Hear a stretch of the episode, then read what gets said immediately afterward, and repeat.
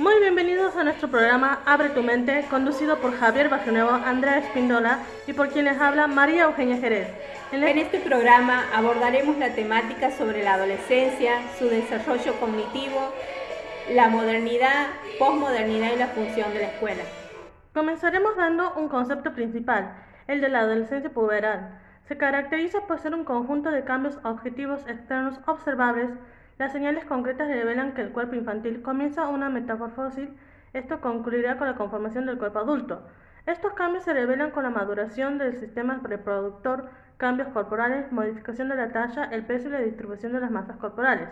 La pubertad aparece en varones entre los 13 y 17 años con el comienzo de la eyaculación del semen y en las mujeres entre los 9 y 16 años con su primera menstruación.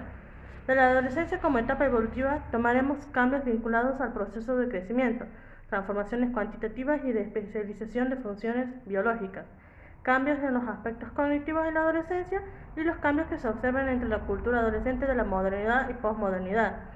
Los cambios físicos que se producen en los sujetos se deben a la acción de un grupo específico de hormonas que actúan estimulando y dirigiendo procesos fisiológicos de crecimiento o de desarrollo de distintas partes del cuerpo.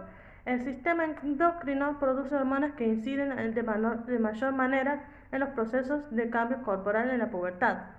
Al ingresar a la pubertad, el niño o niña puber retira la energía que depositaba en las figuras parentales, el varón en su madre, la mujer en su padre, y las actividades escolares, y las traslada a sí mismo y a su cuerpo en general. Comienza a invadir las sensaciones de temor y culpa. El adolescente tiende a retirarse corporalmente de los, de los adultos que conforman su entorno. Aparecen sensaciones de excitación, maduran los órganos sexuales, sus genitales, se da la primera polución nocturna en los varones y el primer sueño erótico en la niña, generando angustia y sorpresa en los adolescentes. Aparecen conductas e-, autoeróticas, hace surgir las fantasías. Estas últimas se relacionan con los mandatos socioculturales dominantes acerca de la masculinidad y paternidad, concordante con el modelo de masculinidad dominante en la sociedad. Los cambios físicos son producidos por la glándula hipófisis, que se encuentra en el cerebro segregando dos hormonas, estrógeno y testosterona, que son los responsables de la maduración del aparato genital.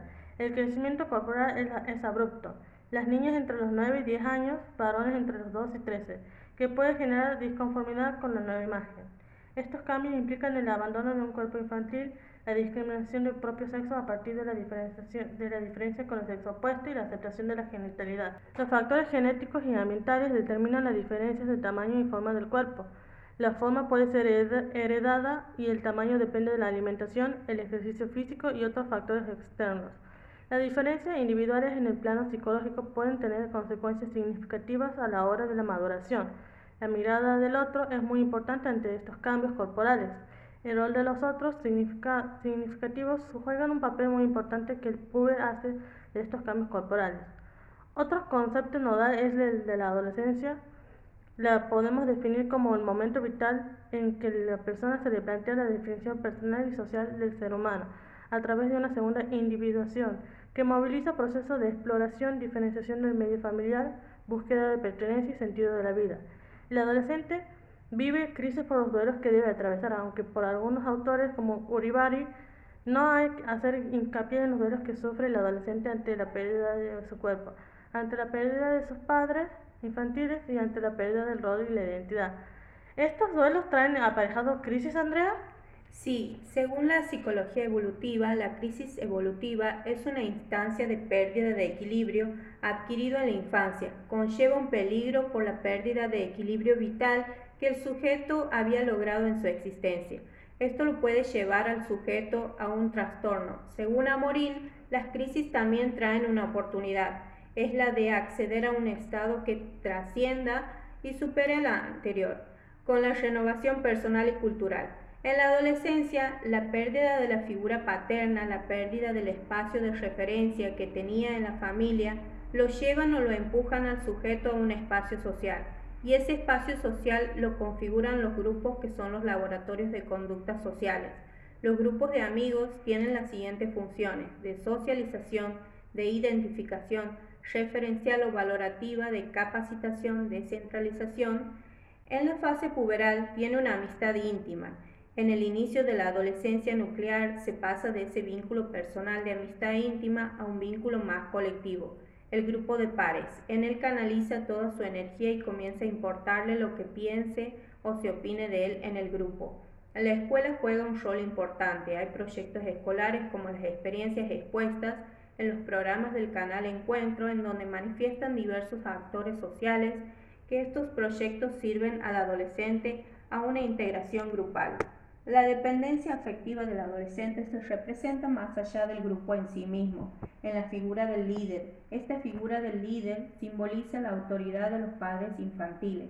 También en esta etapa evolutiva se dan las luchas y rebeldías manifestadas en las conductas del adolescente, son los reflejos de los conflictos de dependencia infantil que persisten en él, en el proceso de pérdida de posición de niño, frente a la inseguridad y la indefensión que esto produce. Emergen conductas defensivas, aislamiento, timidez, manifestaciones de crueldad hacia el entorno, idealizan conductas sobre tareas en beneficio de la humanidad, el sujeto exterioriza sus conflictos en su grupo y pueden darse dos maneras, de manera agresiva, de crueldad, de ridiculización a personas, o la otra manera es de solidaridad y cooperación.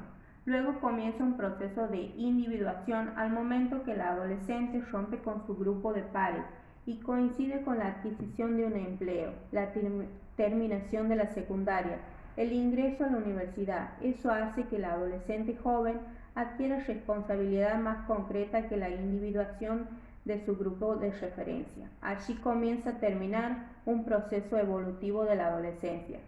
¿Cuándo concluye la adolescencia?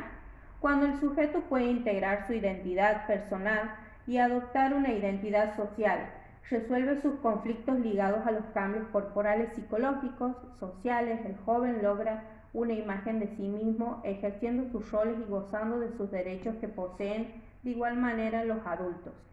A continuación, Javier abordará eh, otros temas de la adolescencia.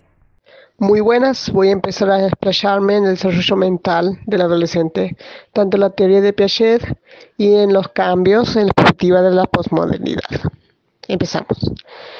Muy importante la parte del desarrollo cognitivo del adolescente en donde el adolescente va a manifestar cambios cualitativos y cuantitativos en habilidades cognitivas que son completamente diferentes en el modo de pensar infantil. El adolescente puede comprender y afrontar sus conflictos gracias a características que asume el pensamiento en esta etapa utiliza el pensamiento abstracto y a través de él el individuo va a reflexionar sobre sí mismo, va a elaborar teorías y sistemas de creencias referidos a su vida. Con respecto a, las etapas evolutivas, Piaget ha sostenido que se dividen en estadios. Hay dos estadios importantes en el pensamiento lógico formal del adolescente. El primer subestadio eh, que propone Piaget es el estadio de las operaciones formales incipientes, que se da entre los 11 y 12 años.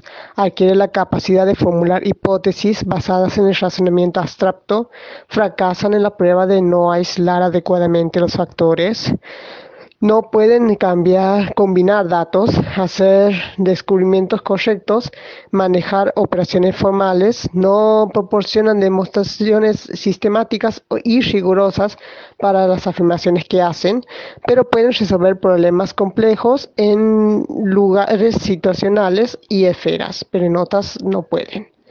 El subestadio de las operaciones formales se logra con mayor precisión y este va a partir de los 15 y 20 años. Es un pensamiento formal eh, propiamente dicho. Allí se consolida el pensamiento formal. Se realizan análisis, tienen características funcionales al pensamiento formal y resuelven problemas abstractos y complejos resuelve tres tipos de tareas fundamentales del razonamiento formal, eh, problemas combinatorios, operaciones lógicas, identidad, negociación, reciprocidad, eh, correlatividad, cálculos de proporciones y probabilidad, llegan a una gran madurez del lenguaje y del dominio sintáctico, También hay una gran etapa en el e-, egocentrismo del adolescente, que es una actitud que coincide con el egocentrismo intelectual, que el, el cual vamos a seguir con este autor porque nos parecen muy importantes sus teorías y cómo lo ha desarrollado. Entonces el adolescente tiende a dotar sus teorías y creencias con un inmenso poder para ponerse un inmenso poder para modificar la realidad. Ese egocentrismo intelectual pasa a suponer ciertas incapacidades para ponerse en el lugar del otro y coincide todo lo que piensa hacia el adolescente como algo real y no el de los demás. Tiene un exceso de confianza o poder en las ideas que lleva para poder transformarlas a la realidad de menor importancia en las capacidades intelectuales del adolescente que van a desaparecer en un futuro, que son eh, los fenómenos que llamados audiencia imaginaria y la fábula personal, que son procesos mentales dinámicos del adolescente que también es importante destacarlo porque hay interrogantes metafísicos que lo cuestionan en su autoconcepto y comienzan a pensar en la muerte del mismo al mismo tiempo. Em, Actualmente, hace unas décadas atrás, aparece lo que se llama en la sociedad cambios en el sujeto. Y esto se debe a otras conceptualizaciones que se han dado ahora y que ya no están, ya que ya no están en, nuestra, en la cultura. Y esto hace un cambio en lo que se llama la cultura moderna, pasa a ser a una llamada cultura postmoderna que no es lo mismo el sujeto adolescente de la década de los 60 que uno que nace en la década de los 2000.